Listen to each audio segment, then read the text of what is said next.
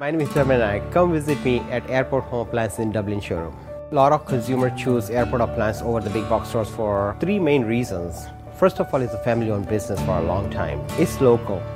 And also we have the best expert salespeople. Salespeople are sent to the manufacturers training at the locations at the factories and to learn things there. They see physically how the product works, how the product is manufactured.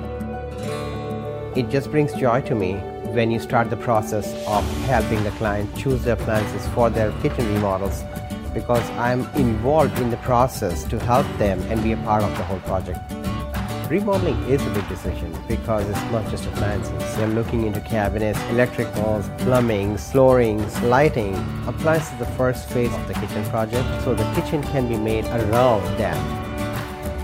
My name is Dharmin Nayak. Come visit me during our remodel event at Airport Home Appliance.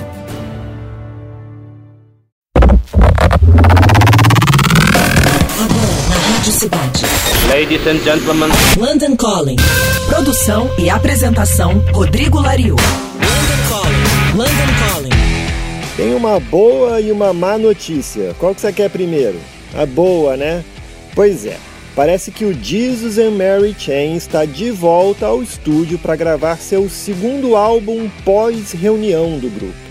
O primeiro foi Damage and Joy, que saiu em 2017.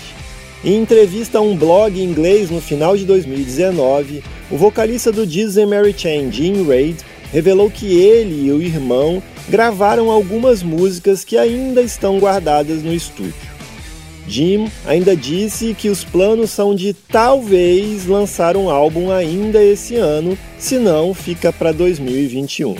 A má notícia é que desde que o and Mary Chain se reuniu em 2007, o primeiro álbum, que foi o Damage and Joy, só foi sair 10 anos depois, em 2017.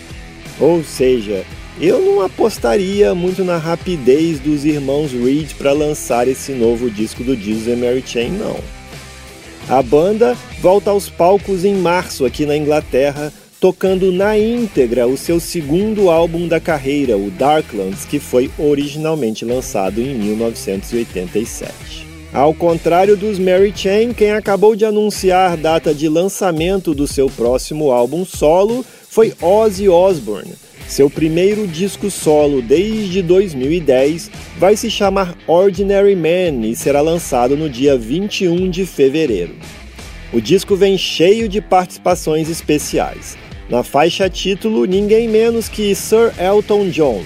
Além do Rocketman, Post Malone, o guitarrista do Rage Against Machine, Tom Morello, o baterista do Chili Peppers, Chad Smith, além de Slash e Duff McKagan do Guns N' Roses, também participam do novo álbum de Ozzy.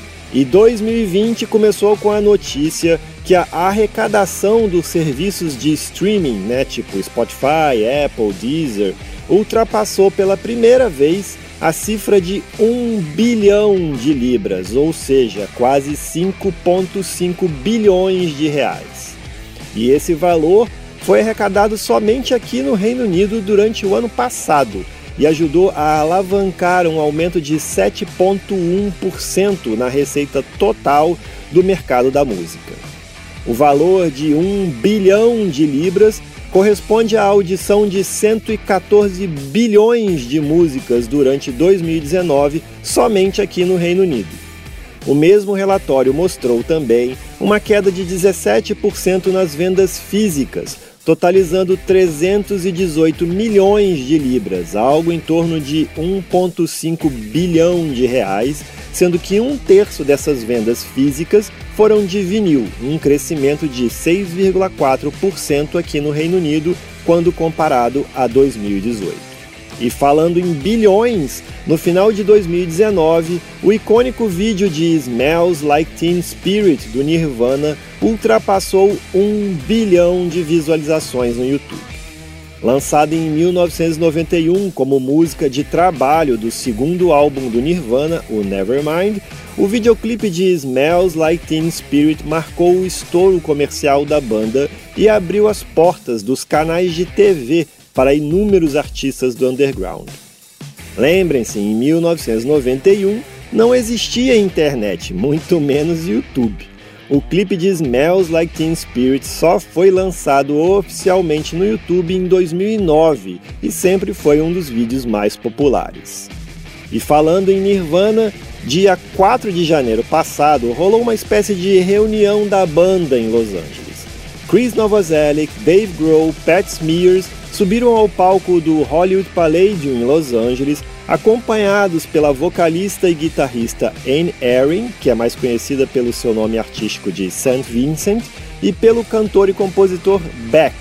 Sim, o Beck que você conhece, esse cara mesmo, de Loser e Devil's Haircut. Eles tocaram quatro músicas do Nirvana: In Bloom, Heart Shaped Box, Lithium e Being a Sun, além da cover de The Man Who Sold the World do David Bowie. O Beck cantou três das cinco músicas e conseguiu errar a letra de todas elas.